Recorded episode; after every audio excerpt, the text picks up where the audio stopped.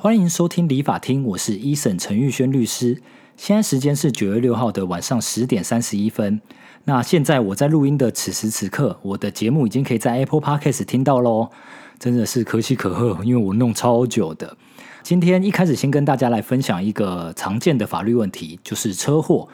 大家纵然自己没发生过车祸，应该很多就是身边的朋友、家人，可能多多少少都有发生过车祸。在发生车祸的时候，要怎么处理呢？其实第一件事情，通常啦，还是先注意自己的安全，然后可能就是不管说下来跟对方呃看一下对方的一个态度是怎样。很多人其实。呃，遇到车祸的时候，第一件事情就先装凶，就先呛对方说：“哎呀，怎么怎么你撞到我，或者哎你怎么开那么快？呃，你闯红灯，你没戴安全帽等等的。”其实我碰到的车祸案件啊，大部分啊，只要是客客气气的好好的讲。通常对方都会比较呃有谈的一个空间，甚至很多就是呃司机大哥，他可能看到啊你是一个年轻人，然后你也态度很诚恳，他就放你一马，甚至连报警都没报警。所以遇到车祸，我个人的建议啦，其实不是说先大声就赢，因为基本上如果说两边僵持不下的一个状况下，通常就会报警，然后请保险公司来处理。那我我毕竟是律师，还是要跟大家分享一下正确的一个呃遇到车祸的一个流程哦。当然，发生车祸的一个当下，如果说是有人受伤的一个情况，基本上要先呃看这个人员有没有就是很严重的一个问题。那如果有需要，就是叫救护车。其实第一件事情应该是要注意现场的安全，然后叫救护车以及报警。在呃确认就是周遭。是相对安全的状况下，不管说有警示灯或者是三角锥的一个放置之后，也可以同时联系保险公司。其实车祸的这个现场的一个状况排除啊，比较不会是我们律师第一时间到现场去做处理。所以很多车祸的当事人来找律师的时候，通常遇到的都已经是车祸现场笔录可能都已经做完了，然后后续遇到一些理赔问题，或者是说想要告对方过失伤害，或者是自己被告过失伤害的一个情况。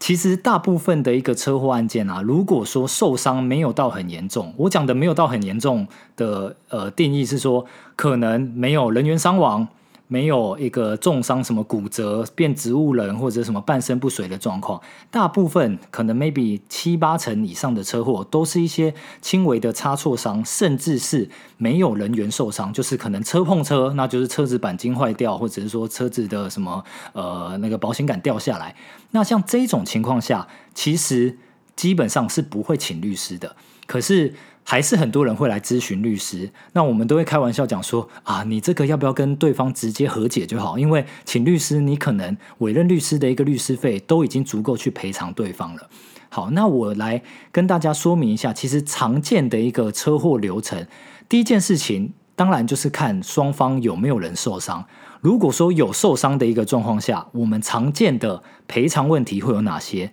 第一个一定是车损，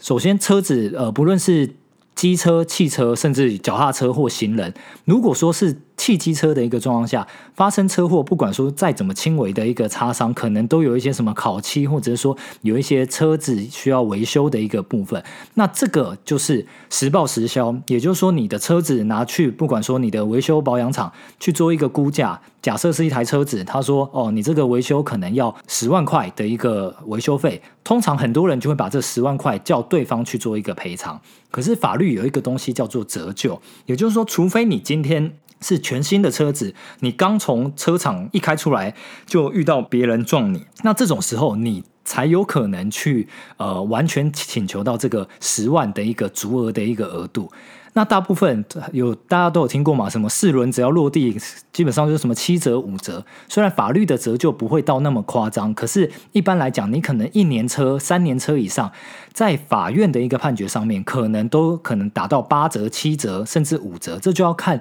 一些会计的一个折旧率的一个换算。所以车子的一个损害赔偿的部分，其实并没有大家想象中的恐怖。我现在讲的是说，如果你撞到人，对方就是跟你说哦，他的维修。不单是十万，其实大家要有 sense 一点，他修十万，你纵然是全责，你还有一个折旧可以去稍微 discount 一下你的损害赔偿金，所以不用担心说哇车子就是撞到，除非你真的把人家车子撞烂了，再不然其实很多时候并不是人家报多少你就要赔多少，这是第一点。第二点。比较麻烦的，其实是真的有人员受伤，甚至是受比较严重的伤，可能有一些骨折啊，然后要住院的一个情况。骨折住院，通常不论是手或脚住院，大部分可能需要住院或者什么打钢钉、打那个打石膏、拄拐杖的一个状况下，甚至在医院休养个一个礼拜，然后在家呃照护一个月到三个月，他可能就会没办法上班。如果是你。撞到别人，导致对方需要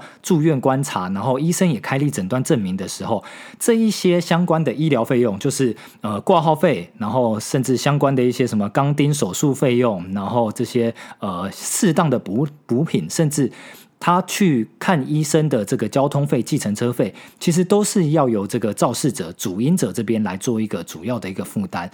甚至比较呃常见的，就是大家会瞧不拢的是，哦，我这一个月或这三个月，甚至久一点的，我这半年不能上班，我的薪资假设一个月是三万块，我住院三个月或者在家休休养三个月，我就要跟对方求偿这三个月的一个薪资的一个损失。那这个薪资损失是不是能够求偿？原则上，法院的一个判决基本上是哦，所以说工作损失也是一个呃法院会判决的一个求偿范围。然后工作损失的部分原则上是没有打折的哦，除非你的车祸有呃过失比例，例如说什么七三五五之类的，这要看造责。那我举的例子其实都是以你是百分之百造责的一个状况下，如果对方真的呃医生开诊断证明要在家休养三个月，他向你求偿三个月的呃不能工作的薪资损失，这部分大部分的法院都是会足额判赔的。那在下一个部分，其实就是大家最争议最大的，也就是所谓的精神慰抚金。那这在民法的一个规定里面，其实精神慰抚金是不需要提单据的。所以很多人就是发生车祸的时候，他就会说：“哦，我要你赔我一百万，哦，一百五十万。”然后他们就是随便喊。呃，保险公司也好，或者是说很多有经验的处理者，就会说：“哦，那你的单据是什么？他的住院证明可能三天，然后车子损失三千，然后精神慰抚金一百二十万。”那这种状况，呃，基本上其实可以不用理他了，因为如果说受伤不严重的一个情况下，精神慰抚金其实很难到那么高。实物上面啦，真的如果车祸然后被撞身亡的一个状况下，家属的呃精神慰抚金的一个求偿，我只讲精神慰抚金的部分哦，大约 range 宽一点，大概是落在一百到两百万左右。那这是一个比较常见的一个范围，所以反过来反推哦。你如果只是一个擦挫伤，或者是甚至你是骨折，你是呃住院的一个状况下，可是实际上你都能痊愈嘛？那依照比例原则的情况下。你很难去要求到非常非常高了。你说哦，你真的被撞得非常非常严重，那呃住院住了半年，OK，maybe 你的精神慰抚金你要求偿个三十五十、七十八十，maybe 有机会。当然还是要看个案去跟法官就是求情跟论述。可是你说哦，因为一个车祸，你的精神慰抚金就要拉到超高，或是反过来讲，对方跟你求偿超级高的一个金额，然后你里面发现哇，大部分都是精神慰抚金的时候，其实是可以不用理他的。所以。不要每次发生车祸，或者有朋友发生车祸，就很急着跑来问律师：“律师啊，他跟我要求一百五十万啊，啊，那这样子我没有钱赔怎么办？啊，就就不要理他，就不要赔啊，因为叫他去法院告，他也告不了那么高的金额。所以很多时候不是不处理车祸，而是如果对方太狮子大开口，或是反过来自己想要狮子大开口的时候，要好好想一想，因为实物的法院操作上面是不可能赔到那么高的。那前面所讲的就是车祸常见到的一个损害赔偿范围的一个部分。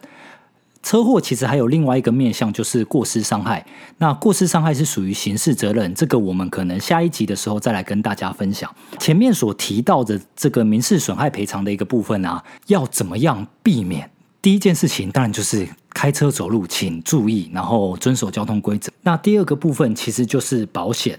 因为现在其实汽机车都有强制险嘛。那强制险的一个部分，绝对要记得去保。那这样子，对于就是发生车祸的时候，会有一些呃伤亡的部分，会有一些重大的一个理赔。再来就是可能一般保险公司的，不管说甲式、乙式、丙式的一个责任保险。个人还是建议啦，现在呃保险公司的服务其实都非常周全，甚至保险的一个条款也非常多。如果说有一些些呃预算的话，建议都还是去保一些些呃除了强制险之外的一些呃车子的责任险。因为如果说真的发生车祸，我刚前面讲，如果撞伤别人撞的稍微严重一点点，可能要住院的一个情况下，你又是全部照责的责任，基本上可能要花个二三十万的一个赔偿的一个责任金额，甚至。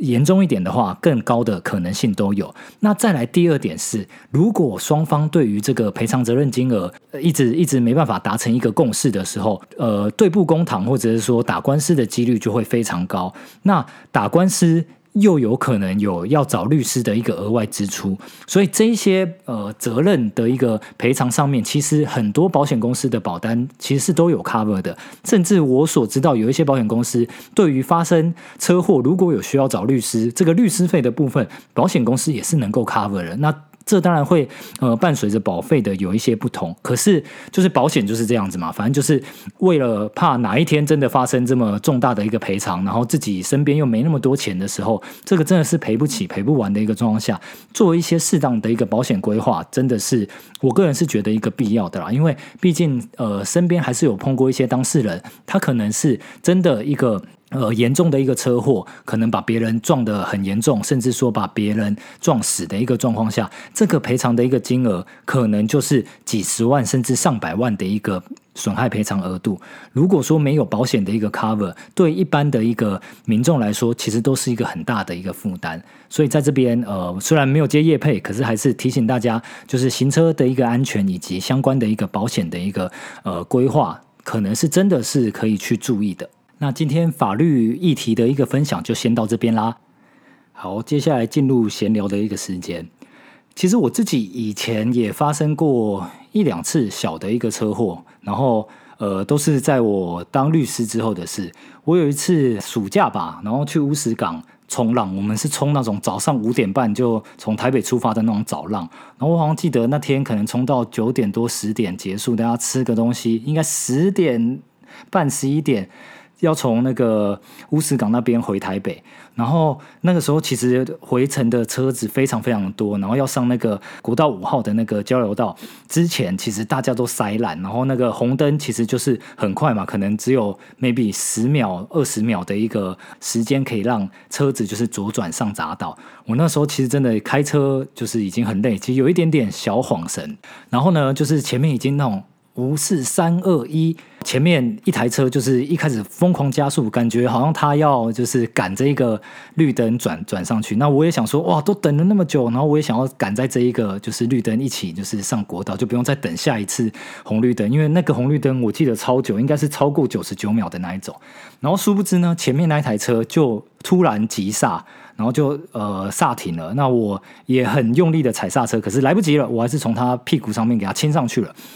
然后旁边因为就是都有那个警察在那边指挥交通嘛，听到砰一声就就警察就过来啦。那前面的那个司机也下来，我也下来，然后呃大家就看了一下。当然因为是车碰车，车速不快，因为大家就是塞着，然后刚启动要冲红灯，然后又没过，所以车速其实 maybe 就可能二三十公里，可是最后还是刹不住，所以就碰到前面。那前面的车主下来就是看了一下，大家确定都没有受伤，然后就看了一下保杆，我看他应该就是有一点点小落差吧。然后警察就是国道警察就说：“哎，那你们呃，就是要不要去旁边做笔录？如果你们要请保险啊，或者是说就是相关的一个理赔问题的话，就要去旁边做笔录。那你想，我那个时候已经。”前面应该已经塞了快十几二十分钟，好不容易已经到红绿灯下面了，然后就在这边亲到前面的一个下巴。